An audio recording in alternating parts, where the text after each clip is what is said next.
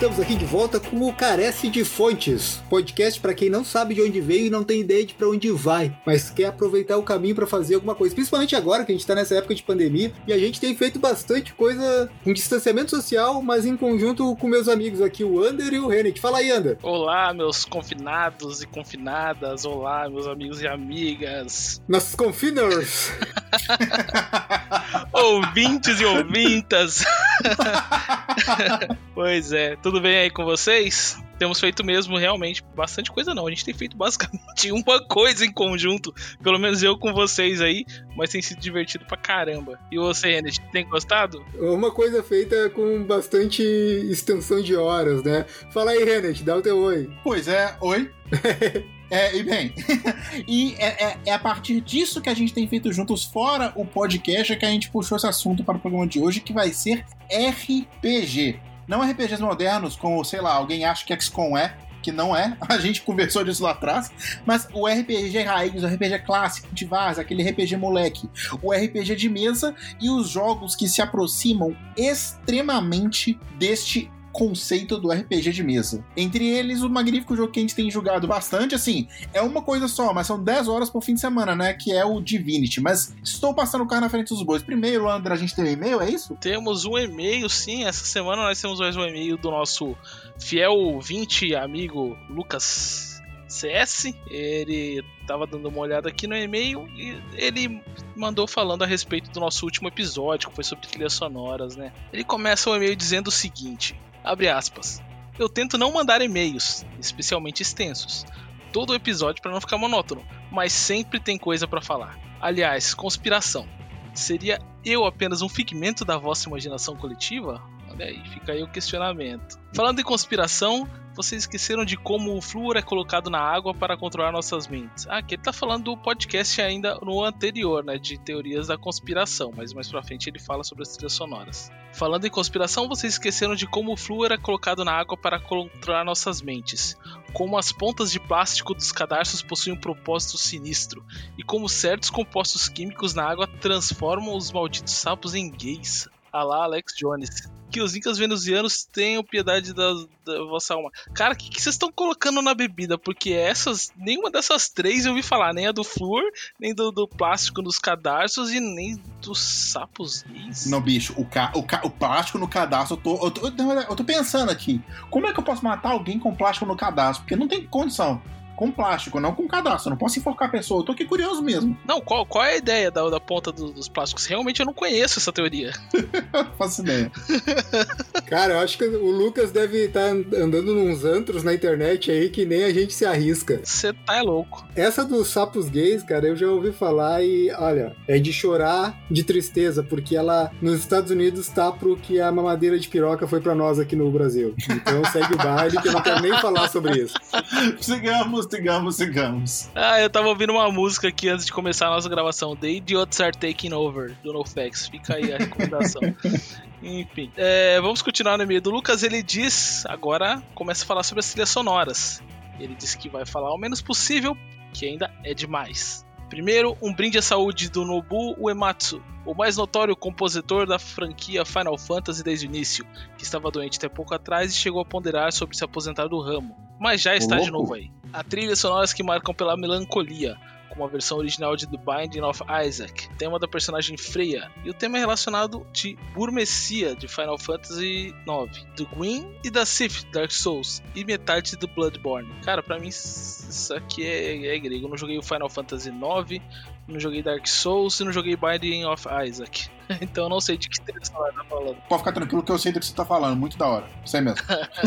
Cara, e falando na Freya, eu quero deixar aqui registrado que eu me apaixonei pela Freya no God of War. Eu me apaixonei quando eu vi ela pela primeira vez, e depois eu descobri que era a Freya, então, tipo, tá aqui num cantinho do meu coração. Freya não, acelera, vamos lá. Eu quero dizer uma coisa, ele se apaixonou pela Freya porque ela tem o mesmo nome que ele. Esse incesto aí, eu não quero mexer nisso não. Curiosidade, Renet, realmente, ao origem do meu sobrenome, Frey, vem de Frey e Freya, que era um casal de deuses uh, da fertilidade na mitologia nórdica. Cultura aqui um pouco para vocês. E eu que achando que vinha da família das gêmeas de Game of Thrones. É, talvez de lá venha do mesmo lugar, né? Porque, enfim, nada se cria, tudo se copia, né? Bom, estamos quase chegando na metade do e-mail do Lucas. Ele continua dizendo que remixes bem feitos também me marcaram, como as trilhas sonoras do novo, entre aspas, Killer Instinct as muitas versões de Bloody Tears em Castlevania e a versão das músicas clássicas da franquia de XCOM 2 que vieram como bônus de um DLC, que parece perfeito para matar alienígenas enquanto você faz ginástica.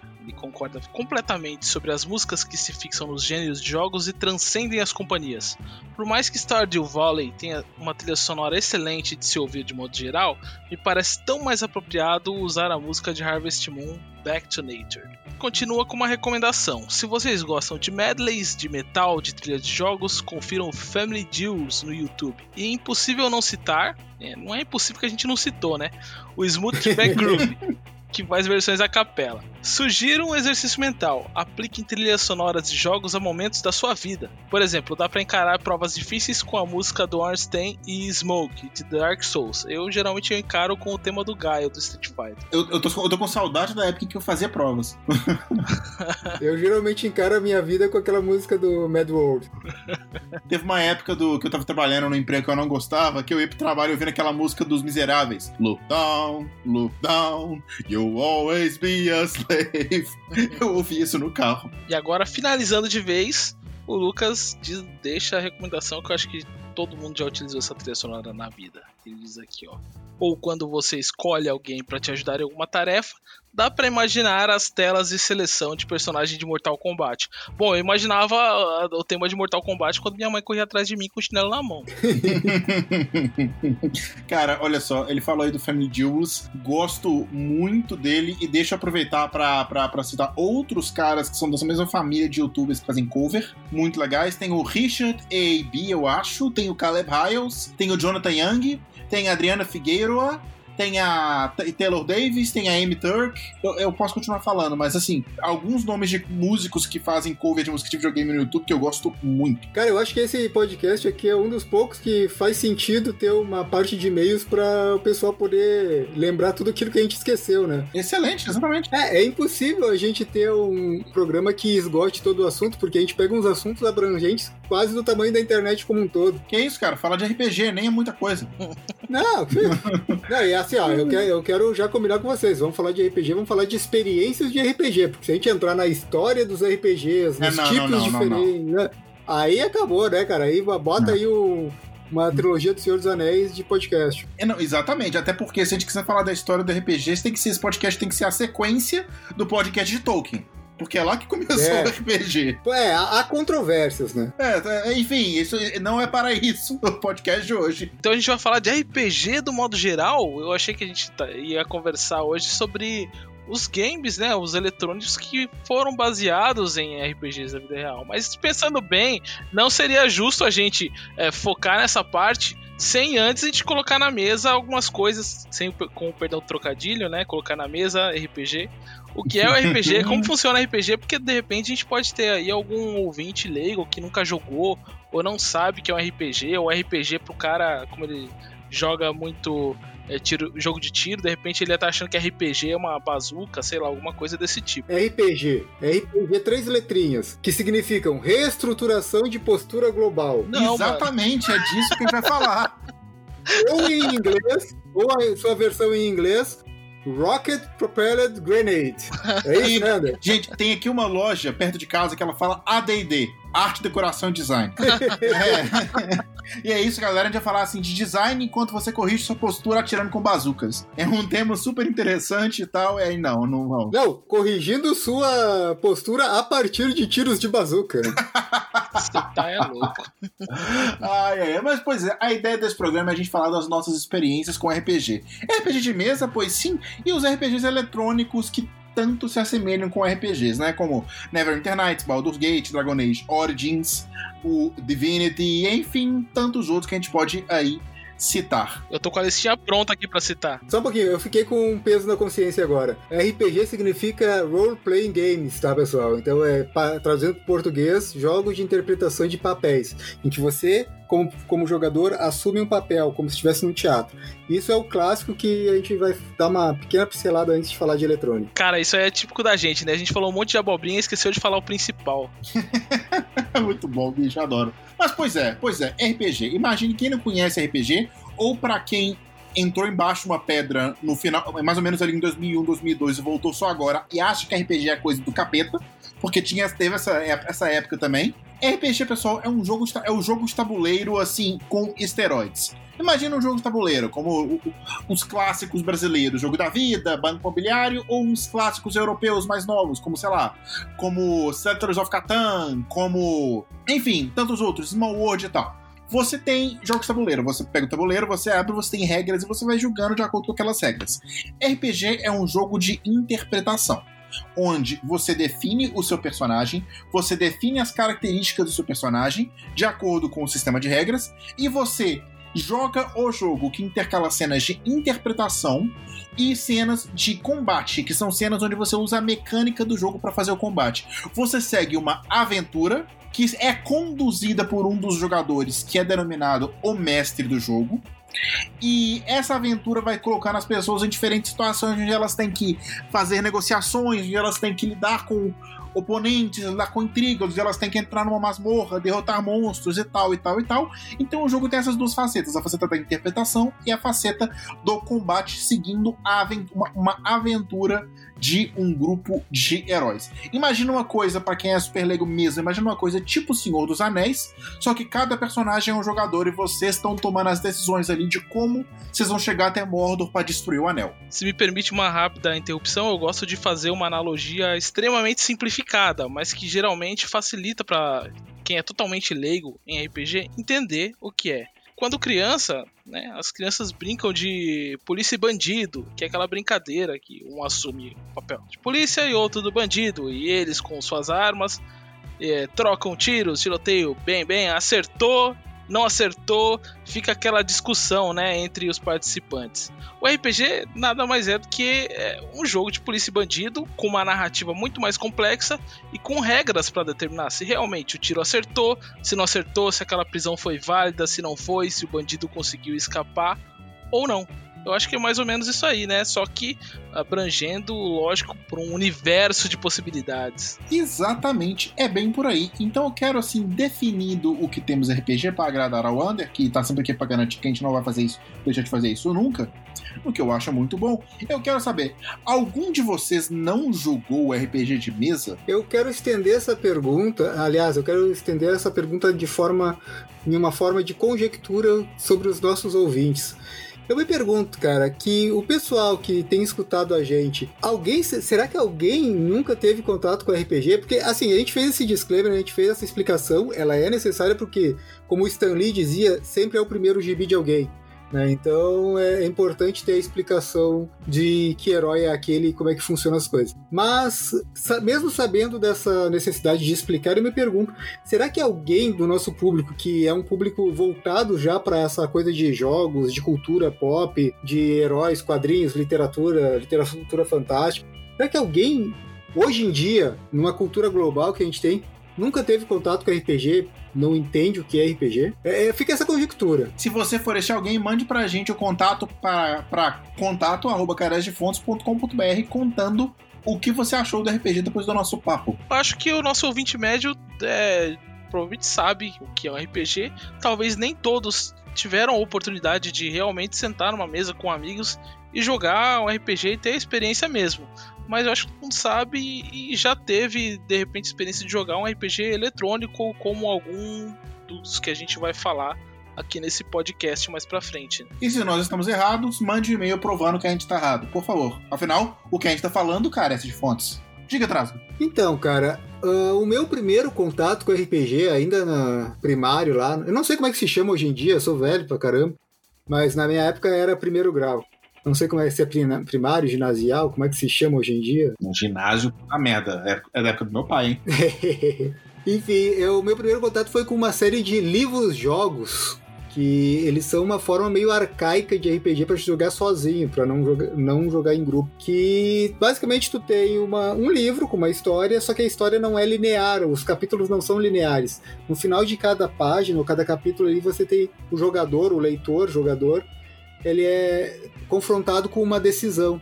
E aí, a partir dessa decisão que ele toma, por exemplo, ir pela esquerda ou pela direita numa bifurcação, ou atacar ou conversar um com um determinado personagem, ele segue para outro capítulo, que não necessariamente é o próximo no livro.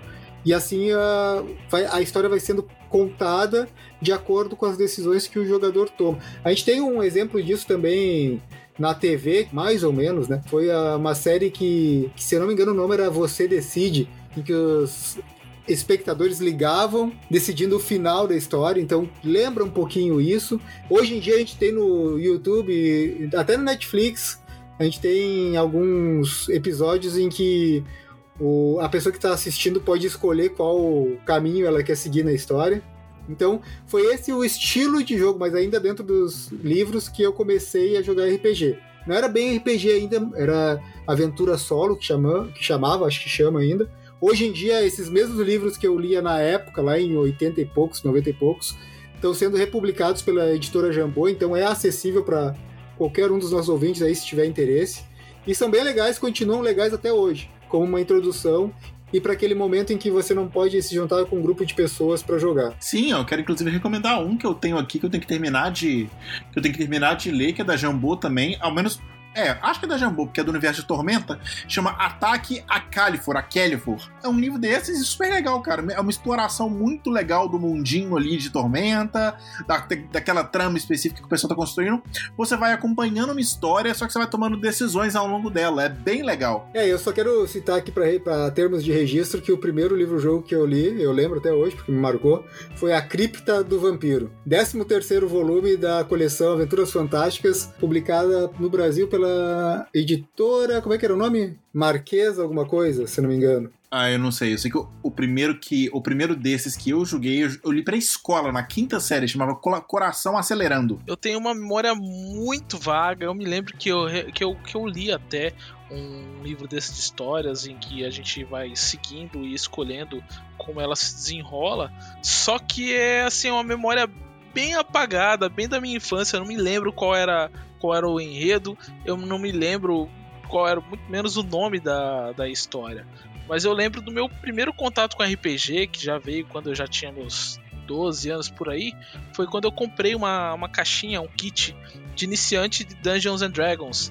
E nossa, eu mergulhava ali naquele livro de regras e tentava entender o que acontecia, tentava simular ali algumas situações, mas é, é, eu ficava ali com meus irmãos, né, lendo os livros e tal, mas eu, a gente nunca sentou para jogar assim, de fato, né? É, o meu contato com o primeiro jogo de RPG mesmo, jogando, veio alguns anos depois apenas. Então a minha infância não foi tanto RPG RPGística como eu gostaria. Não, pois é, o meu contato com RPG também, quando eu era novo, eu tava na infância ali, não lembro exatamente em, em qual idade, meu primo me chamou para jogar RPG, para jogar AD&D segunda edição na casa dele com uns amigos. Eu lembro que assim, basicamente, eu não entendi nada, tiveram que me guiar por todo o processo, que as regras eu não conseguia, achava muito confusas, só que eu adorei. Eu achei muito legal. A parte que até hoje me pega nos jogos, a parte da interpretação de entrar no mundinho me fisgou de uma forma que eu achei muito legal. Eu lembro que eu achei incrível. Só que eventualmente esse grupo do meu primo deu uma morrida e eu muito afim de jogar. Um dia eu fui, adivinhe, na leitura, já citei ela algumas vezes aqui no programa, e eu comprei com minha mesada os livros de regras do RPG do, do Dungeons and Dragons 3.0. E cara, eu, eu lia os livros de regra como se fosse assim, livro de história. Eu ia lendo, lendo, lendo, imaginando os trem, vendo as artes, eu achava a coisa mais sensacional do mundo. Eventualmente eu consegui recrutar meus vizinhos aqui de prédio para eu conseguir jogar com eles. E foi assim que começou. Cara, eu preciso confessar aqui que na época do D&D terceira edição eu lia de cabo a rabo todos os livros que eu botava a mão para entender as minúcias das regras e para pegar o contexto do mundinho ali. Só que hoje em dia, cara, eu não tenho tempo para isso. Eu leio as regras estritamente necessárias pro meu personagem. Eu, e depois o resto eu vou improvisando do jeito que dá.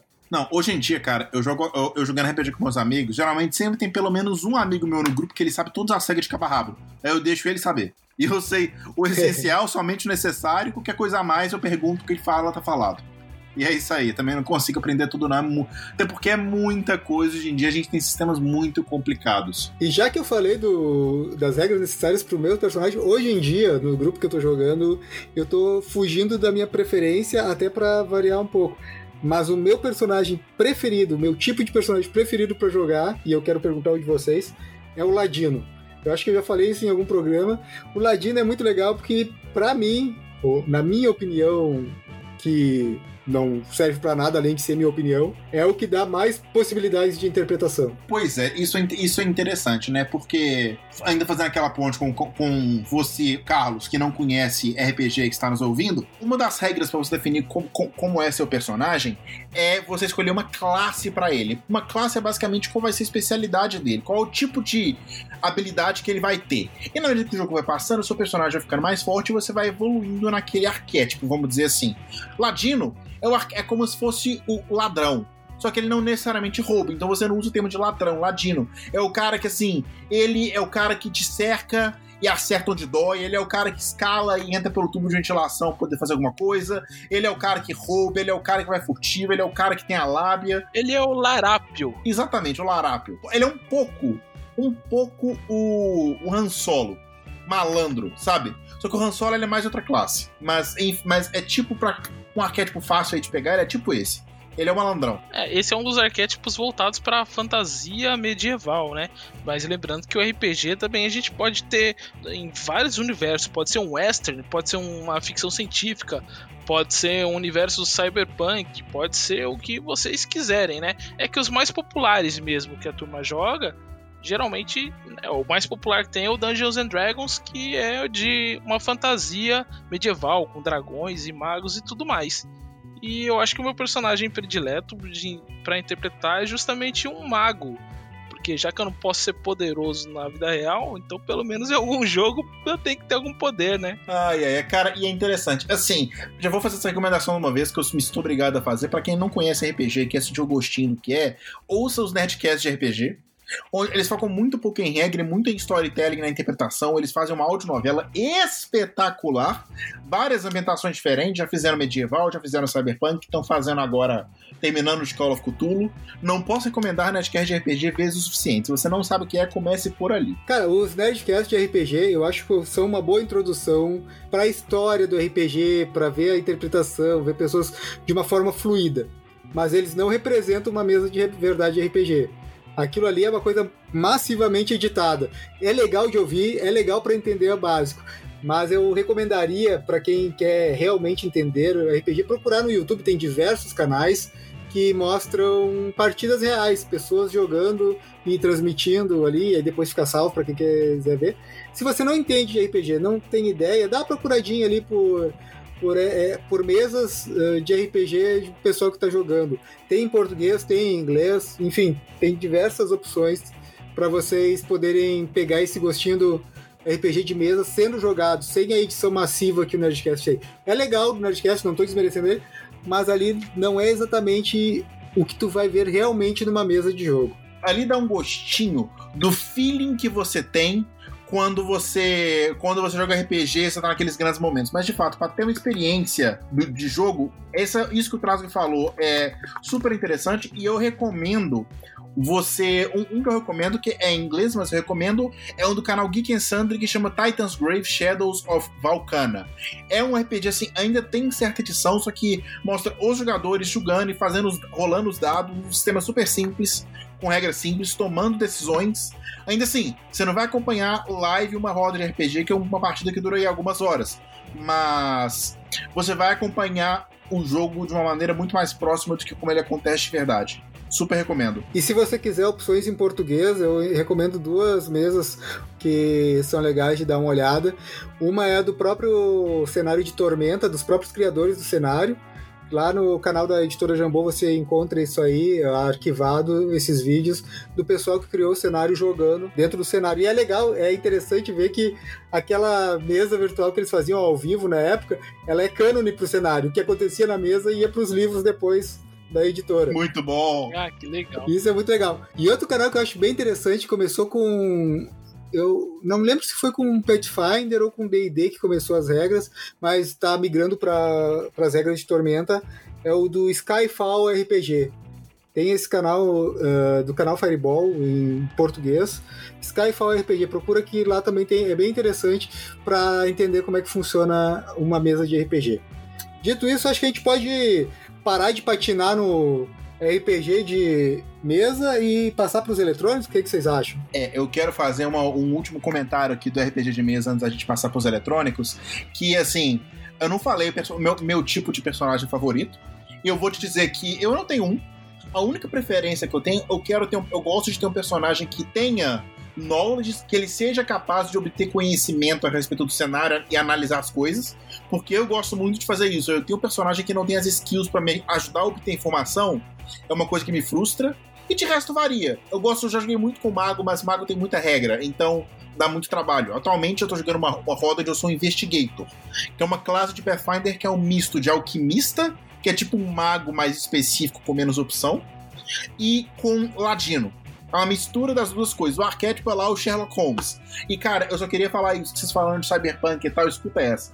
Eu fui chamado para jogar nessa roda de RPG, estou jogando. Cara, o pitch da roda é o seguinte: é um módulo de aventuras do Pathfinder que chama Iron Gods. Existe uma região do mundo é um mundo medieval, clássico de RPG. Existe uma região do mundo onde certa vez caiu uma nave espacial nessa região do mundo. Eles chamam essa região, tipo assim, foi a chuva de estrelas, que a nave despedaçada caiu da atmosfera e caiu em todas as partes da região do mundo.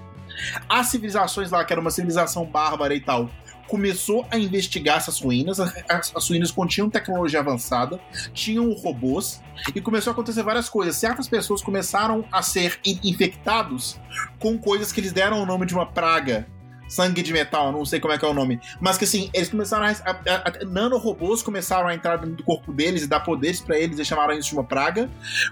Certas pessoas começaram a criar, criar assim. Superstições em cima disso, outras pessoas de outras partes do mundo começaram a ir lá para tentar assumir o controle da região, para poder ter acesso a essa tecnologia, arma laser e tal.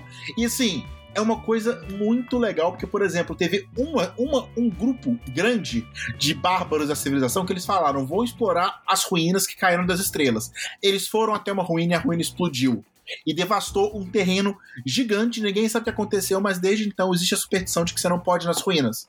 Sendo que assim, o que você imagina que aconteceu na verdade? Eles foram investigar, encontraram o reator nuclear da nave, o reator explodiu e destruiu a cidade inteira que estava em volta.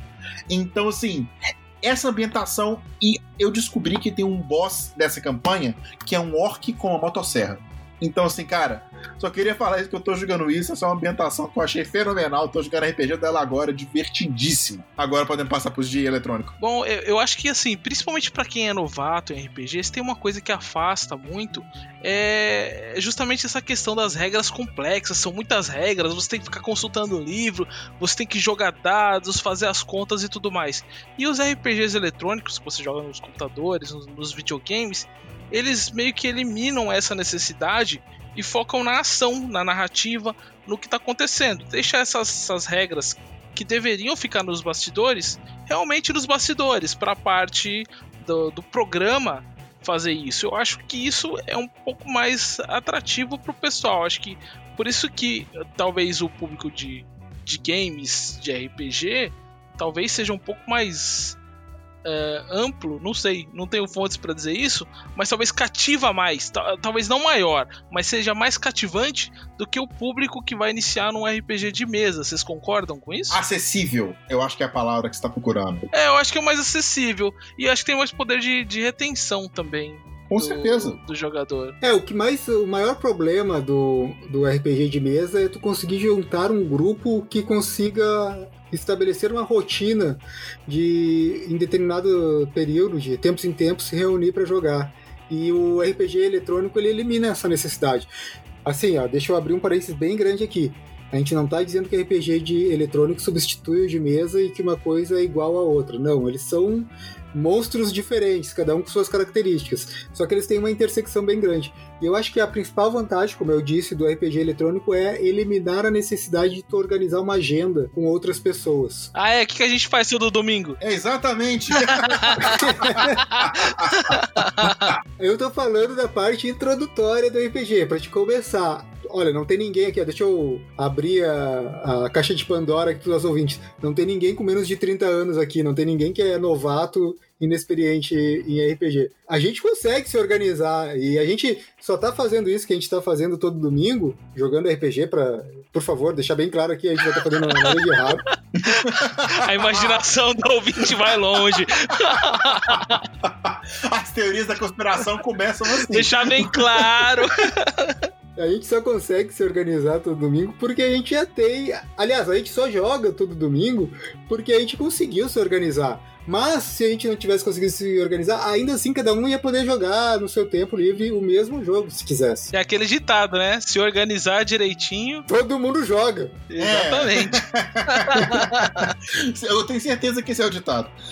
Ai, ai, ai. Mas então, fiquei sabendo que o Under tem uma listinha aí grande de jogos de RPG eletrônico que eles querem que ele quer falar. Começa aí, Under. Não é muito grande, não. É. Eu, né, eu fiz o dever de casa. tava dando uma olhada, tentando lembrar, na verdade, quais são os, os games eletrônicos, os que, que tentam, pelo menos, emular essa ideia de um RPG. Não, não dá para você pegar e, e, trazer toda a experiência de um RPG de mesa pro game. Como o Alex falou, são monstros diferentes, mas com uma grande intersecção, né?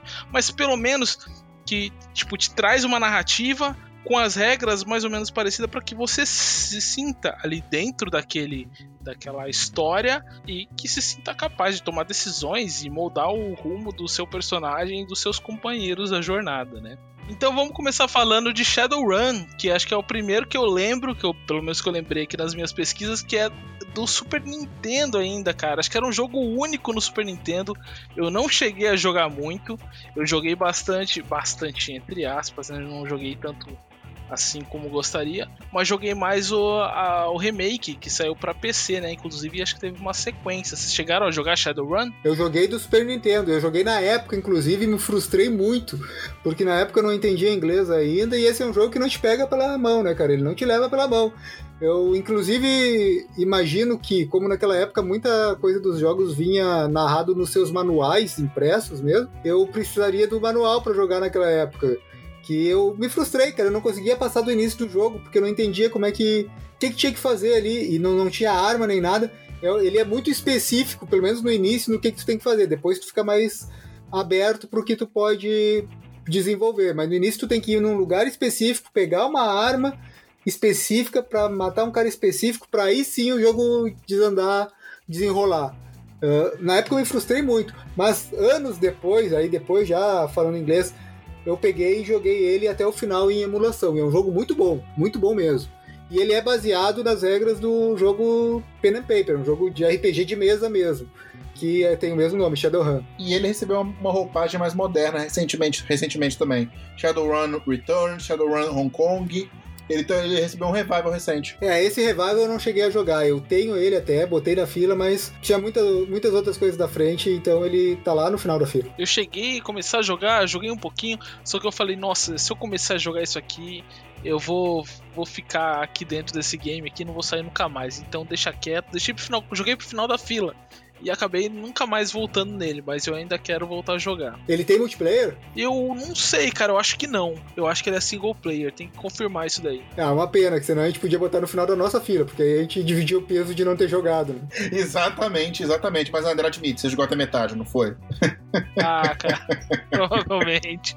Cara, o Shadowrun foi um dos primeiros que eu joguei também lá no Super Nintendo, mas eu, eu, não sei se a gente pode considerar Zelda como RPG, o Zelda do Super Nintendo, o Link to the Past. Eu diria que não. É, eu também voto que não. Ele é um action é, RPG, né? Ele é uma subcategoria dentro do RPG, porque ele não te dá tanta liberdade assim, ele é mais ou menos linear, né? Será um sobe nível sabe? É. Você só muda seu poder quando você pega novos itens. Não tem customização, você não gerencia inventário. Zelda é um jogo de aventura. Eu acho que ele simplifica. Ele não tem mecânicas que são importantes para RPG, sabe? Beleza, concordo. Então eu posso dizer que o primeiro RPG de videogame que eu joguei foi o Final Fantasy III ou Final Fantasy VI no, no Ocidente. E olha, não poderia ter tido um início melhor nos RPGs, porque que jogão, cara. Ô, cara, é um jogão mesmo. Eu confesso, eu joguei um pouco dele. Que eu lembro que eu comprei a versão dele, o remake dele que saiu pra GBA. Eu comecei a jogar o GBA, daí rolou uma treta, eu perdi meu cartucho. Aí eu não, nunca voltei para terminar. Mas, cara, um jogo assim, deveras cativante. Se eles derem pro 6 daqui a 35 anos um tratamento que eles que estão dando agora pro Final Fantasy VII, pode me considerar que eu vou ter o primeiro na fila para jogar um remake, viu? Cara, eu tenho medo de jogar um remake do Final Fantasy VI porque ele tem uma ligação muito, muito íntima comigo e eu tenho medo da regra dos 15 anos, sabe? É, sei. Perfeitamente. Cara, eu acho que o primeiro RPG de eletrônico com o qual eu tive contato, que eu me lembre, Aí eu vou fazer a mesma pergunta que eu trago. Diablo 2 é RPG? É um RPG de ação. Porque ele não tem por turno e você controla um personagem só.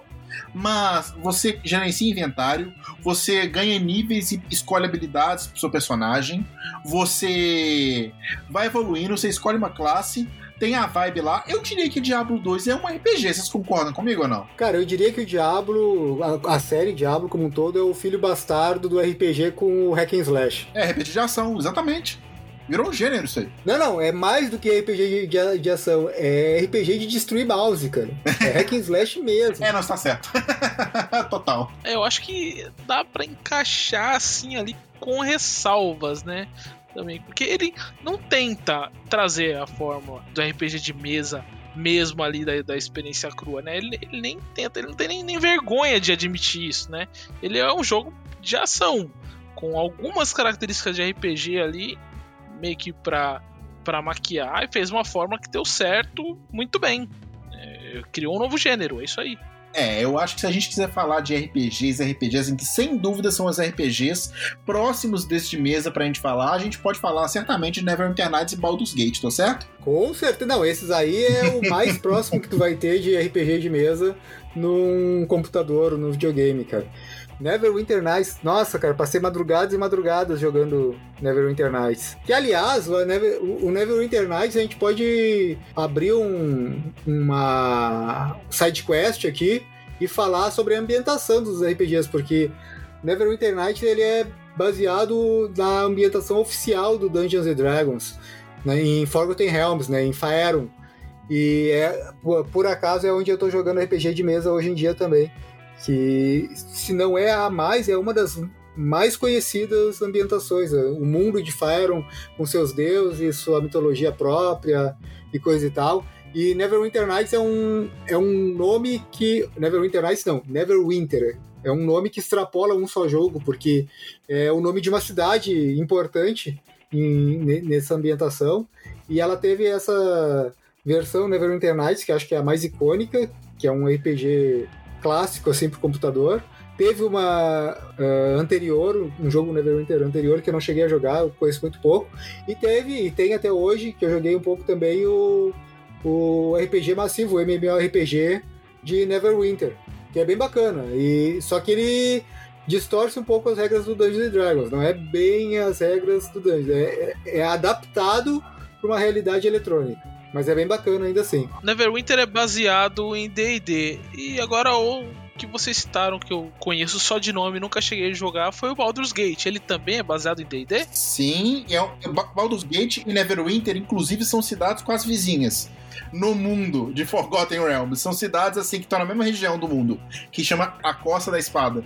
Então, sim, é baseado no mesmo mundo. Inclusive, tem personagens que aparecem nos, em mais de um jogo, intercalando Neverwinter e Baldur's Gate. Assim, são personagens icônicos daquele cenário, NPCs icônicos que aparecem ou são citados. Eu acho que eu sei mais sobre geografia do norte de Faerun e sobre, e sobre do, do que eu sei sobre muita geografia por aí. Eu acho que eu sei mais sobre a teologia de Faerun do que eu sei sobre muita teologia por aqui. Mas, cara, o meu grande contato que eu tive com RPG, eu não vou vou me alongar muito não, porque não é o nosso tópico, foi com uma série de livros, não com RPG, mas com O Mundo de Faerun, foi com uma série de livros, que é a saga do Drizzt Ulden, que é a saga do Elfo Negro, que é uma trilogia que, que assim, o autor vai escrevendo uma série de trilogias há um tempão. São trilogias que são assim, três, no máximo quatro livros, histórias fechadas, que contam a saga desse personagem. E se você quiser extrapolar, as trilogias vão se ligando numa saga gigantesca. E eu no audiobook, ouvindo enquanto dirigia, eu ouvi todos. E são, tipo assim, 36 livros. Então, o que eu tenho de conhecimento sobre essa região do mundo e o contato que eu tive com Forgotten Realms e com esses personagens, veio muito daí também. Nossa, eu, eu posso ficar falando até amanhã. Gosto muito. Isso é uma coisa que é, é bem interessante de ver que o Dungeons Dragons ele tem um, uma biblioteca de literatura mesmo, não de jogo, mas de literatura muito rica, cara. Tem várias trilogias, histórias descrevendo os mundos, descrevendo Neverwinter, a saga do Elfo Negro de Ordem, dos companheiros dele. Eu não cheguei a ler todos os livros, eu li só duas trilogias dessas aí, que já é coisa pra caramba. É, já são sete livros.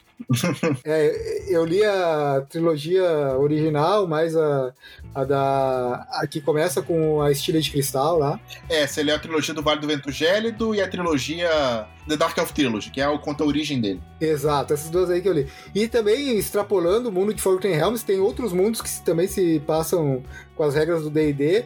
E outra trilogia que eu acho bem interessante que eu li foi a trilogia da Lança, né, do Dragonlance, que é outro uhum. cenário muito rico também, e que eu acho que eu gosto mais desse cenário do que do de Forgotten Realms, apesar de achar os dois muito bons, porque ele tem elementos que para mim parecem mais fantasia clássica sabe, do que Forgotten. Forgotten Realms é fantasia clássica, capa e espada, mas eu acho que Dragonlance é ainda mais com a fantasia clássica, aquela, aquele negócio do paladino dos deuses que é um cara sisudo e sério com a vontade dele e tem uma honra inabalável daquele ladino que é o ladino mesmo, estereótipo do ladino, o mago super poderoso que está disfarçado como um velho qualquer, sabe? É, é, ele tem esses elementos que me cativam. Então eu recomendo tanto as trilogias na literatura e tantas trilogias do, que se passam em Fire, no, de Forgotten Realms, quanto as de Dragonlance. Não, e assim, literatura de fantasia, sendo também um podcast inteiro à parte. Eu lembro que eu li o primeiro livro da trilogia de Dragonlance, que é Dragões do Crepúsculo do Outono. E, cara, eu vou te falar, eu nunca vi um livro. Tipo assim, você praticamente vê o dado rolando quando você vê o livro. Que eles usam magias do sistema, mecânica do sistema. Na hora de escrever o combate, parece que a pessoa, a autora, vai descrevendo o turno de cada um sabe? Aí você vê, essa pessoa passou no teste de resistência e não caiu, essa pessoa ficou presa porque não passou no teste de resistência. Cara, e você vê o dado rolando na, nessa trilogia. Eu, eu, gosto dela também. Só cheguei a ler o primeiro livro, mas eu gosto muito. Eu uso um pouquinho dessa tática no, quando eu escrevo alguma, algum conto, alguma história, de usar regras de RPG para montar os personagens. Eu também. E em algumas situações, em algumas situações para botar um pouco de aleatoriedade eu dou uma jogadinha ali virtual com ele, sabe? Assim. Cara, eu uso essa técnica na minha vida, cara. Várias vezes eu jogo o dado pra cima e vejo o que acontece. Não, e assim, eu gosto tanto dessas ambientações e mundos de RPG, que são mundos tão ricos, tão complexos, tão cheios de detalhes legais pra você explorar. São como se fosse, tipo assim, a mitologia nórdica, só que é uma mitologia totalmente inventada e que tem tanta riqueza quanto ou até mais. E tem tramas, tem histórias. Isso é tão legal que muitas vezes era a parte que eu mais gostava do, do jogo. Quando eu não jogava muito RPG, eu ia pegando, eu já comprei livro de RPG só para ler a história daquele cenário. Até o ponto onde eu criei um cenário meu e desse cenário surgiu o livro que eu escrevi.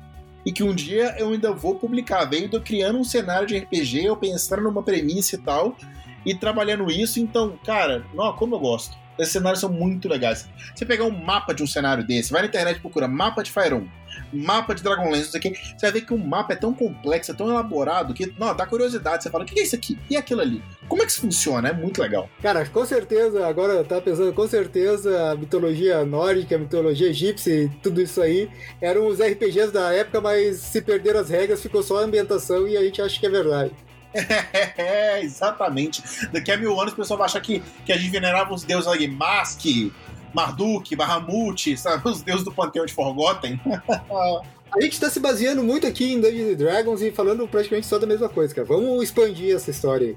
Eu tô olhando aqui na minha listinha, cara, tem um jogo que, que foge um pouco dessa, dessa ambientação, assim, mas eu não sei se a gente pode considerar ou não RPG, né? Principalmente os dois primeiros jogos Fallout. Acho que o Alex tem muito mais propriedade para falar sobre os, a série de jogos Fallout. Cara, Fallout é o meu segundo tipo de ambientação preferido. Meu primeiro é capa e espada, né? Fantasia fantástica. E o segundo é o futuro pós-apocalíptico de Fallout, cara. Wasteland né? Wasteland, cara, nossa, aliás, uh, ter diversando agora e citando na literatura ainda, recomendo a série Torre Negra do Stephen King, que tem um livro, acho que é Wasteland é o terceiro, eu acho, livro. Mas enfim, muito boa, mas fecha esse parênteses que é só um, uma recomendação aleatória. Voltando ao Fallout, cara.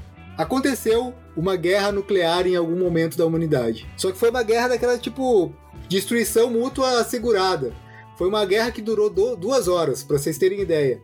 Os Estados Unidos lançou suas bombas nucleares, Rússia lançou suas bombas nucleares, China lançou suas bombas nucleares. Em duas horas estava acabada a guerra. E estava tudo destruído. Só que haviam sido construídos bunkers, vaults, que eles chamam no jogo, para sobrevivência da, das pessoas. Os jogos da série Fallout se passam dezenas, centenas de anos depois da guerra quando as pessoas que. Ah, ou os descendentes das pessoas que ficaram nos vaults estão tentando sair para ver se já é habitável a superfície da Terra de novo. E ao sair dos vaults, essas pessoas se deparam com um ambiente totalmente transformado pelos anos de radiação, pela guerra nuclear, pela radiação. Então, alguns lugares já voltam a ser habitados, habitáveis. Se descobre que teve pessoas que não tinham condições de ficarem em bunkers e ficaram expostas à radiação, então se gerou toda uma nova raça, entre aspas, de mutantes, de pessoas com mutações, de animais com mutações. E esse cenário, ele serve de pano de fundo para uma história que é muito humana. Em cada versão do, do jogo é muito humana. E o que eu mais gosto da série Fallout, ele se baseia muito em regras parecidas com o que se tem em Dungeons Dragons. Não é as regras do Dungeons Dragons, mas tu tem ali o sistema de habilidades, de perícias, de talentos mais ou menos como tem no Dungeons Dragons. E o que eu acho muito legal é que tu não escolhe uma, uma profissão, uma vocação para jogar. Tu monta como tu quiser. Se tu quiser ter o, o cara que ele é burrão, mas muito forte, tu faz isso sem ter que se limitar àquilo. Tu pode ir com a evolução do personagem e desenvolvendo mais a inteligência dele. Tu pode ter o contrário, ter um cara que é muito inteligente, muito fraco, ou tu pode ter um cara que é muito inteligente, muito forte, mas não tem nenhum, nenhum trato social, e então ele é muito sem carisma, ou é muito desajeitado porque não tem habilidade, não tem destreza. Chucro. Enfim, chucro, é. Então, tu, tu tem uma variedade de combinações que tu pode fazer em termos de guerra que é fascinante, é muito legal, cara. E a ambientação me interessa muito porque é o seguinte, eu sempre acreditei desde criança, isso acho que eu nunca falei para os meus colegas aqui de podcast, mas eu tô falando agora para todo mundo. Desde criança eu sempre tive uma vaga noção de que a humanidade não tinha como dar certo e que a gente ia rumar para um futuro de calamidade. Quando eu vi os, jogos da série Fallout, eu identifiquei isso. Eu identifiquei que estava indo mais ou menos porque eu pensava que ia acontecer no futuro. E olha, 2020 está aí para se não provar, indicar que talvez eu não estivesse tão errado assim. Talvez o Trasguinho lá de 10 anos de idade não estivesse tão errado assim. É, pois é, cara. Na, não, pois é, pois é. E falando em futuro, você tá falando aí de Fallout, por sinal é um jogo que eu também gosto muito. Além de fazer menção honrosa pra Skyrim, gostamos muito de Skyrim, sensacional, não sei se vamos falar dele, mas é The Elder Scrolls V Skyrim. Um jogo que, assim, sai um pouco do tipo de RPG classicão que a gente tá mencionando aqui, mas que, assim, é um RPG e que é um jogo, assim, top 3 jogos da minha vida, Mass Effect é um jogo que vocês não conhecem, mas eu precisava mencionar ele aqui, porque, cara, a BioWare, que é a produtora de Mass Effect, que antes dele fez Dragon Age Origins, em 2006 que lançou, e antes desse fez Knights of the Old Republic, um RPG de Star Wars, essa empresa, ela tem nos jogos dela, além do, do, sistema de RPG, onde você tem um grupo de personagens, você monta como é que ele evolui as habilidades de cada um, pega os itens e tal, ela foca muito em diálogo e escolhas. Porque assim, é uma coisa, por exemplo, você tem elemento de sim Fallout e outros jogos e tal, mas que na BioWare isso é muito forte, onde você você define não só o tipo de personalidade que seu personagem tem, mas você define assim como que ele responde a cada circunstância. E essa, essa resposta vai ter volta, isso vai ter uma consequência. A consequência pode ir para qualquer lado, não tem resposta necessariamente certa. Tem estilos diferentes de personagens, você tem que lidar com as consequências dos seus atos. Tanto Dragon Age, que é um jogo que tentou dar uma modernizada na vibe do Baldur's Gate, com aquela interface clássica, puxou um pouquinho pra ação. Jogo sensacional, gosto muito do Dragon Age Origins, principalmente, muito bom. Quanto mais Effect, que tem uma ambientação super futurista. Cara, jogos assim, muito, muito legais, não podia deixar de mencionar. A série Dragon Age, eu não tinha nem lembrado dela para falar nesse podcast, o que eu considero um crime, cara, porque é outro RPG que é obrigatório para quem gosta de fantasia, de capa e espada, magia. Cara, muito boa mesmo. E eu acho que o mérito do Knights of the Old Republic é juntar Star Wars, que tanta gente ama, inclusive eu, com Dungeons and Dragons, que tanta gente ama, inclusive eu, porque o sistema de regras é muito parecido. E excelente jogo, cara, muito bom mesmo, tanto um quanto dois. O famoso Kotor. Kotor, isso aí. E são jogos que envelheceram bem, né? Eu joguei ele faz não faz tanto tempo assim, joguei ele bem depois do lançamento e já haviam jogos muito mais modernos e me diverti muito, tanto com a ambientação que tenta ser bastante fiel ao universo Star Wars, né? Eu acho que até é, é canônico, né, a história, eu acho, se eu não me engano. E quanto pelo, pelo jogo, as, as opções que ele te dá, tanto de diálogo, né? As árvores de diálogo são bastante amplas, te dá muitas opções como é, também é, do seu personagem, né? Você pode focar mais na força, você pode focar mais no, no sabre de luz. É, você se realmente se sente como um personagem dentro do universo Star Wars. Isso, acho que isso foi um mérito. Já era um game grandioso esse Knights of the Old Republic. É, depois eles conseguiram aprimorar ainda mais essa forma com o Dragon Age e a obra-prima, na minha opinião, foi o Mass Effect. Cara, Mass Effect é um que eu sempre gostei da ideia dele, né? Daquela ideia de botar um, uma história uh, épica no espaço. Mas eu confesso que eu joguei muito pouco o primeiro. E é uma coisa que, assim, eu quero um dia sentar e jogar os três na sequência. Mas eu tenho um pequeno medo que na época do final do terceiro ali eu vi muita gente reclamando e deu todo um, um toda uma discussão em cima disso. Renet, tu que é o maior fã aqui de Mass Effect, sabe me dizer o que, que aconteceu ali? Eu sou fãzaço de Mass Effect e eu preciso dizer que o eu considero a trilogia como um jogo só, porque é uma saga só, e a trilogia tá no top 3 da minha vida, assim, de jogos que eu joguei que mais me impactaram. Acho que foi o único jogo que eu joguei na vida que me fez chorar. Pra vocês terem ideia, assim, benchmark. Mas, cara, o negócio do final de Mass Effect porque, assim, eu não concordei com as críticas do pessoal.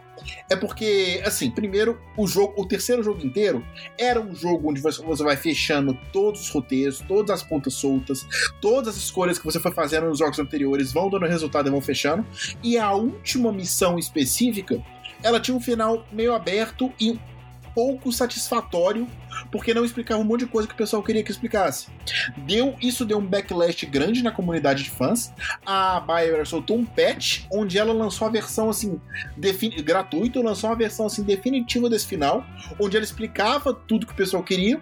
Aí o pessoal aceitou. Só que eu não concordei muito com, com o que o pessoal falou. Que o pessoal falou: ah, não, pô, eu joguei o jogo inteiro e o final é uma coisa que não explica nada. Mas na verdade, todo o terceiro jogo da série é um final gigante. Você vai fechando ali todos os plots, todos dos roteiros, então deu polêmica por causa do final, eles adereçaram essa polêmica e ficou melhor ainda, só que eu não considerei assim um problema. Mass Effect é um jogo que, inclusive, tem, tem rumores de que, de que tem alguém querendo fazer remake deles. Tomara que tenha, porque a, a, a trilogia é fantástica. É um jogo que eu acho que envelhece bem. A gameplay do primeiro é um pouquinho bolada, do segundo para frente é uma gameplay sensacional. O gráfico é muito bonito, a história é muito boa, a atuação é muito boa, é das melhores obras de ficção científica que eu tive o prazer de ver na minha vida. Sabe, a ambientação, as raças, a cultura, as abordagens, cara, é tudo muito, muito fantástico. Tem aquela dinâmica de você vai montar seu time, você tem que encontrar cada pessoa que vai ser parte do seu time, você tem que conquistar a lealdade dela, você interage com cada pessoa, você toma decisões de vida ou morte para esses personagens, sabe? E a, Não, cara, é bom demais. De verdade. É fantástico. Deixa eu te fazer uma pergunta, Renan. Tu, com o teu conhecimento de, de Mass Effect, tu diria que ele puxa mais pra Star Wars ou pra Star Trek? Hum. Star Trek. Star Trek. Porque Star Wars é aquela parte que o George Lucas falava, é uma aventura de cowboy no espaço, né? É uma aventura, tem um elemento místico da força, e é uma aventura super, assim, maniqueísta. Tem o bem, tem o mal, você faz e tal. E Star Trek é menos mística, é um pouco mais pé no chão nessa forma de tecnologia, de como é que as coisas acontecem. Não existe a força, sabe? E é, é, Star Trek tem tons mais de cinza na hora de definir bem e mal, na hora de definir qual é a melhor atitude, na hora de, na hora de definir erro, como as coisas aconteceram, como a política rolou. Eu aproximo mais de Star Trek do que de Star Wars. Até por causa da mecânica, porque assim, é uma nave com toda uma tripulação e de repente entra, desce você mais umas duas, três pessoas ali para compor o seu time e vocês vão explorando juntos. Isso é total Star Trek. Ah, com certeza, total Star Trek. Não, eu fiz a pergunta exatamente porque eu considero Star Trek ficção científica mesmo. E Star Wars eu considero como fantasia no espaço. Sim, o ambiente por acaso é o espaço, mas o, a história é de fantasia. Enfim, né? Eu quero retomar aqui agora no Fallout, não, não exatamente no Fallout, mas no pós-apocalíptico ali, no Wastelands, para citar brevemente uma série que eu acho muito bacana, que é baseada numa série de livros russa, que é a série Metro, e que eu acho muito interessante que aconteceu também uma guerra nuclear, assim, então a superfície da Terra ela é contaminada e tal, e o jogo se passa basicamente nos túneis de metrô da Rússia, que é onde a radiação não chegou, chegou pouco ainda, onde é possível transitar. Então eu acho uma abordagem interessante e os jogos são muito bons, recomendo. Gosto, tenho muita vontade de jogar, quero muito jogar, jogar Metro, tenho o primeiro, quero jogar o segundo e tal, uma ambientação super legal, cara. Essas histórias de pós-apocalipse são legais porque assim, são histórias onde você explora muito assim humanidade. Sabe? É a história onde você coloca o ser humano numa situação extrema. E é a história onde a bondade fica muito mais penosa e custosa de fazer, é muito mais difícil fazer, onde tem muito menos freio para maldade e onde o ser humano tem que lidar com isso tomando decisões. Então, explora muito essa faceta do ser humano que é incrivelmente fascinante. Assim, é, deixa eu só fazer um, um, um parênteses aqui, é que eu, eu citei Metro porque eu acho muito legal a ambientação, mas não é exatamente um RPG, ela tá muito mais para um shooter do que para um RPG. Mas daria certamente uma ambientação para um ótimo RPG, porque é, além de tudo, né, traz uma das características que eu venho notando que vem crescendo, principalmente nos RPGs eletrônicos, que o pessoal gosta teve no Mass Effect, que já foi citado, já tinha no Knights of the Old Republic, só que no Mass Effect, Effect ficou mais evidente, assim como também é presente no Dragon Age, que é a questão da moralidade cinza. Você ter assim muito mais dificuldade nas suas decisões por pensar, hum, será que eu devo fazer isso? Será que é o correto? Será que eu devo tomar aquela outra decisão que não vai trazer menos consequências? Então, são decisões, são caminhos que você pode seguir que te deixam muito mais com pé atrás antes de seguir com fé naquele caminho. Não, eu quero fazer isso. Não, ele te deixa na dúvida.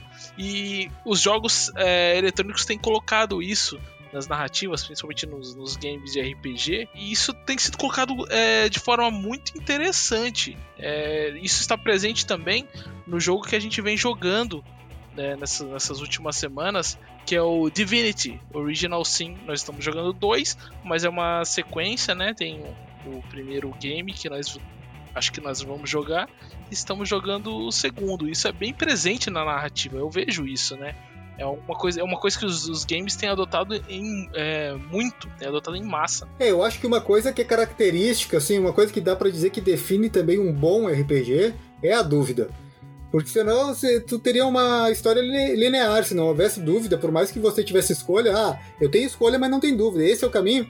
Pronto, então acabou. É, é uma história linear, não, não, não tem a, a dinâmica do RPG. A dúvida é, é a parte do cerne de um bom RPG. É, é uma coisa essencial para mim, assim. Aqui deixa eu fazer, inclusive, uma citação aleatória, uma música do Engenheiros do Havaí, né?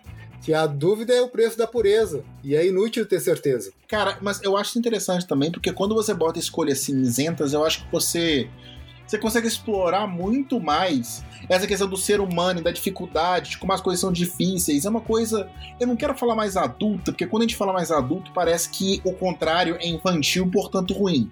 Sabe, pô, eu sou geração Harry Potter, eu cresci lendo Harry Potter, eu sou absolutamente apaixonado. Acho um livro, uma série de livros fenomenal. Harry Potter é super maniqueísta. É, é, tem o bem, tem o mal, isso é claro. Star Wars tem o bem, tem o mal, isso é claro. Adoro Star Wars. Só que e, e é um tipo de obra que não se propõe a ter uma exploração profunda do ser humano nesse aspecto, e isso é ok. Saca? E é um tipo de obra que esse tipo de exploração geralmente é algo voltado mais, pro público adulto e que eu tenho a impressão que, como na, nos últimos 15 anos, 20 anos, quando o público de videogame cresceu com o Super Nintendo, foi crescendo, esse tipo de narrativa mais adulta, mais cinzenta, mais complexa, mais difícil, foi surgindo também. Porque, assim, cara, é, é muito interessante. Não existe bem e mal. Cara, todo mundo é o herói da sua própria história. Sabe? Tem aquele mal que a pessoa psicopata que tá lá e tal, mas tem muita escolha que é muito difícil. Tem situação que você olha e você fala, cara, não sei o que fazer. Eu, eu, ou vou ser muito escroto, ou vai dar uma merda muito gigante. Eu não sei como lidar. Isso é super interessante. Inclusive, em boas aventuras, os jogadores de RPG, seja de mesa ou seja nos jogos, o jogador é colocado diante de uma escolha dessa. Quem que vai morrer? Quem, qual é o preço que você vai pagar. Você vai apostar nisso? Se você falhar, muito mais gente vai sofrer. E assim por diante, e indo numa história sem fim. Se você libertar esse povo, esse povo pode depois de trair e vai te fuder por trás depois. Então, assim, acho muito interessante, gosto muito, muito disso. É, sobre isso que tu tá falando aí, eu quero uh, fazer duas observações. Primeiro, a série de jogos do. Uh, como é que é o nome mesmo? Que mistura RPG com personagens da Disney, Kingdom Hearts. Cara, é, ali é uma prova de que não por ter personagens infantis, porque que, que tu quer que mais infantil do que personagem da Disney. É, não necessariamente uhum. é um jogo menor ou só para criança, porque é porque envolve ele, elementos entre aspas infantis. Então fica aí também a recomendação. Apesar de ter um lore muito confuso e que eu realmente não entendo até hoje, Kingdom Hearts como jogo é bem bacana. Uhum. E a outra coisa que eu queria falar sobre isso é que e aí é uma análise minha, traz o caolho, Alex, aqui, e carece de fontes. Eu posso estar tirando da minha bunda essa análise, pode ser que eu esteja errando totalmente, mas me parece que a ambientação das coisas é, de consumo público, como histórias de literatura, jogos de videogame, músicas e tal, elas refletem o ambiente do mundo real. E refletem não necessariamente de forma igual, porque o reflexo é invertido. Então, quando tu tinha Segunda Guerra Mundial lá, que era um tempo de, de peso na sociedade, era pesado, era um clima tenso na sociedade. Tu teve o pipocar de super-heróis coloridos nos quadrinhos, Capitão América enfrentando os nazistas, como uma resposta para aquele clima de pesado que tinha na, na vida real, tu tinha aquela fuga para da realidade. Chegando mais perto dos anos 90, anos 2000, que a gente, apesar dos problemas do mundo, estava em época sem grandes conflitos, não tinha grandes doenças uh, impactando o mundo. Tem, tinha conflitos pontuais, né? Tu tinha na década de 80 Guerra Fria ali e tal, mas depois na década de 90, dos 2000, tu já não tinha mais isso era mais econômico a guerra, então não tinha esse peso na sociedade como um todo, pelo menos não de uma forma tão literal. Aí tu começou a ter personagens mais dark, mais voltados para o sombrio, porque aquela época permitia isso. Então, baseado nessa, nesse monte de baboseira que eu falei agora, eu prevejo que daqui a alguns anos, nos próximos meses, próximos anos, a gente vai começar a despontar histórias mais alegres, entre aspas, usando mais fantasia boba ou mais fuga da realidade, talvez, talvez psicodelismo, para tentar aliviar um pouco clima, o clima pesado que a gente está vivendo hoje em dia, por conta de tudo isso que está acontecendo que a gente vê no mundo real, no noticiário todo dia. Talvez. Isso é uma análise minha que não tem embasamento nenhum além da minha experiência como leitor e como jogador. Então, ouçam isso com uma tonelada de sal, tá? E com essa nota positiva e extremamente alegre e otimista, a gente tá chegando aqui uma hora e dez de gravação. Vamos pros finalmente? Cara, assim, ó, o Under tentou puxar pro Divinity que a gente tá jogando no domingo e eu acho que seria um crime a gente não falar sobre isso. Então, mesmo que a gente extrapole um pouco o tempo, eu acho que a gente tem que tocar, se, se os nobres colegas concordarem. Não, precisamos. Dito isso, cara, Divinity Original Sin 2. A gente tava procurando no início desse ano no início de, de quarentena, uh, alguma coisa para se distrair, a gente decidiu voltar a gravar podcast e ao mesmo tempo a gente decidiu por pegar um jogo multiplayer que a gente pudesse jogar juntos. E depois de muita discussão, gênero, estilo, chegamos à conclusão que um RPG seria legal e chegamos à conclusão que a gente ia jogar Neverwinter Nights. Mas no fim a gente acabou não jogando Neverwinter Nights. A gente começou a jogar Divinity Original Sin 2 e, meus amigos, que escolha acertada. Que jogo fantástico, que jogo gostosinho. A gente tem jogado nos últimos fins de semana aí, acho que a gente já tá com mais de 30 horas de jogo juntos. 37. E olha, pra mim, para mim tem sido uma experiência fantástica. Eu não sei quanto aos senhores, mas eu estou adorando. E estou jogando com Ladino. Certamente, está sendo uma experiência maravilhosa. E eu acho impressionante como o jogo consegue trazer mesmo esse sentimento de RPG, né? Você, desde a sua criação do personagem, ele te dá ali um leque de opções para você criar, personalizar ou escolher um personagem já pré-concebido e interpretar ele até o final. E o jogo te coloca ali na mesa todas todo o ambiente, né? Ele te dá cidades, te dá os personagens, te dá os conflitos e uma narrativa mais ou menos ali linear. Só que como você vai transitar por dentro dessa narrativa é o que diferencia. Então o jogo é grande o suficiente para te dar ali uma piscina de opções para te dar a ilusão de liberdade, né? Porque lógico que você não é completamente livre como num RPG de mesa onde o limite é sua imaginação. Você é limitado ali pelos pelos bytes, pelos gigabytes do, do jogo, né? É, mas mesmo assim, ele te dá uma, uma ilusão de, de escolha, de liberdade muito grande e que tem sido muito divertido explorar esse mundo do Divinity. Cara, eu diria que, apesar de ter as suas limitações, é um dos jogos que tem maior, a maior gama de liberdade que eu já vi num RPG assim. Volta e meia, a gente conversava, será que dava pra fazer isso? E mais vezes sim do que não, dava para fazer. Às vezes eu me pergunto, será que dá para resolver com uma bola de fogo? E geralmente a resposta é sim. ah, mas aí essa resposta sempre é sim. e geralmente você acerta o trasgo. é verdade. Ai, ai, ai. Não, cara, Divinity é um jogo muito legal e eu vou falar pra vocês, viu? Nessa época de quarentena, enclausuramento, eu tô aí há 70 dias sem sair, sem pisar na porta de casa. Nada melhor do que criar hábitos, criar rotinas e manter interações sociais agradáveis, ainda que virtualmente. Eu tô participando de Clube do Livro do Trabalho, eu tô aqui, estamos aqui gravando podcast. Cara, Divinity, tipo assim, geralmente a gente pega aquela domingueira, aquele dia que geralmente é o dia morno, quando, quando muito tem que trabalhar um pouco, e nossa, a gente joga um jogo grande bem grande, muito maior do que os jogos que eu geralmente jogo. Mas a gente vai jogando, cara, a gente vai conversando, explorando, indo, e o jogo te pega num ritmo. É um jogo maniqueísta, que eu tava falando aqui mais cedo. Ele, assim, ele, ele é maniqueísta, tem o bem e tem o mal, claro, só que tem um peronomútil ali. Sabe, é um maniqueísta, mas no fundinho você fica tipo assim, é, eu não acredito nesse povo, sabe?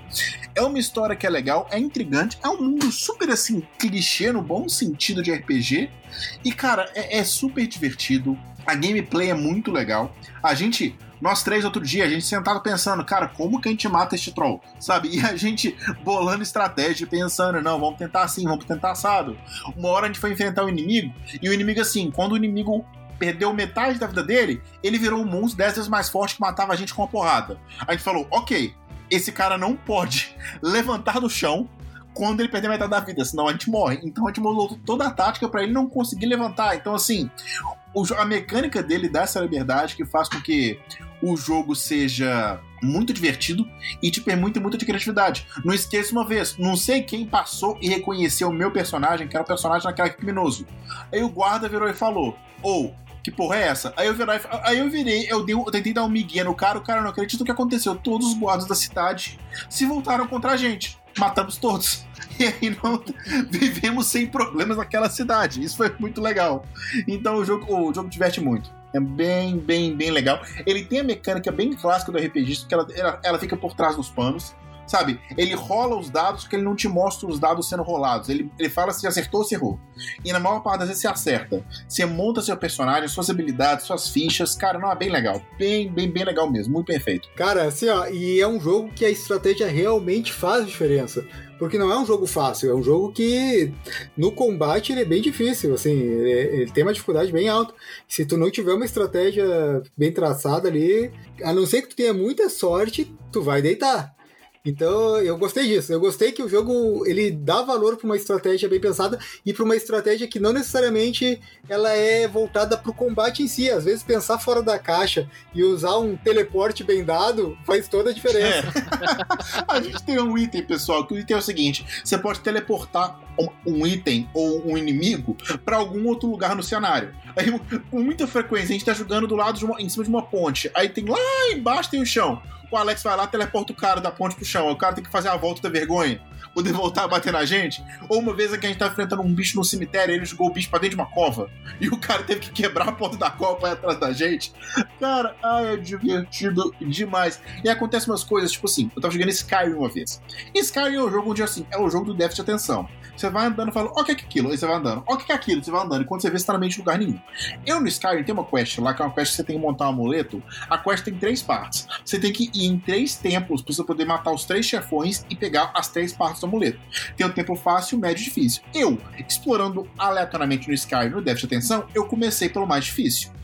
Eu consegui matar aquele boss mas o que eu tive que fazer de malabarismo para conseguir matar aquele foi impressionante. E no Divinity, a gente passou por uma situação parecida. Esse cara que ficava hiper poderoso matava a gente com um golpe, a gente descobriu depois que a gente estava explorando o mundo, encontrou a caverna desse cara que tinha a ver com o negócio que a gente queria, a gente foi lá e matou esse cara. Tivemos que montar uma estratégia, tirar da cartola, foi super legal. Depois a gente descobriu que esse cara era o final de uma quest gigante. E que durante a quest a gente ia obter pista, ia obter ajuda, ia tirar o poder do cara, ia ter altos trem que iam ajudar a gente a enfrentar ele. A gente não enfrentou nada disso. Aí a gente fez uma tática. A gente vai dar knockdown nesse cara, vai dar disable nele e ele não pode levantar. Se ele levantar, a gente morre. Aí a gente conseguiu matamos o cara assim, foi muito bom. Foi engraçado que como a gente meio que pulou pro final dessa quest meio que sem querer e matamos o cara que deveria ser no final dessa quest, depois quando a gente voltou pra cidade foi conversar com, com os personagens, né, se deparava com com algum personagem que tava ali pra gente interagir e que seria um caminho para levar para nos levar no final da quest, você simplesmente fala para ele: "Ah, mas fulano já morreu". E a pessoa, ah, já morreu? Ah, então tá bom, então beleza. Então tá resolvido, né? não, o cara lá, ah, eu vou me vingar desse cara, não conseguiu, não, não morreu. Ele, ah, morreu? Ah, então de boa. E vai embora. Isso é a vida, muito ah, muito bom, bicho. É, cara, é muito bom, muito bom. Ah, cara, e, e, o jogo é bonito, viu? Ele é bonito, assim, visualmente muito, muito bonito. O gráfico impressiona, de verdade. E ele te dá bastante liberdade também, apesar de eu ser um ladino, por exemplo, ter começado com todas as características de ladino ali, eu desenvolvi ele para ter um pouco de magias também, para ter um pouco de versatilidade. Eu acho legal essa possibilidade que ele te dá de não ficar preso ao teu arquétipo inicial. Não, sim, cara, eu vou te falar, a coisa mais legal do jogo é esse teleporte. Lá no começo do jogo a gente conseguiu esse item, a gente pode deixar a pessoa de castigo, isso é muito bom. Sempre tem gente tá no meio de um castelo, você teleporta pro lado de fora do castelo. A pessoa tem que dar 20 turnos de volta pra poder chegar. E você faz isso com o inimigo mais forte. Aí você consegue reposicionar o pessoal ali, ou então assim, a gente monta uma armadilha, teleporta o inimigo aleatório pro meio da armadilha.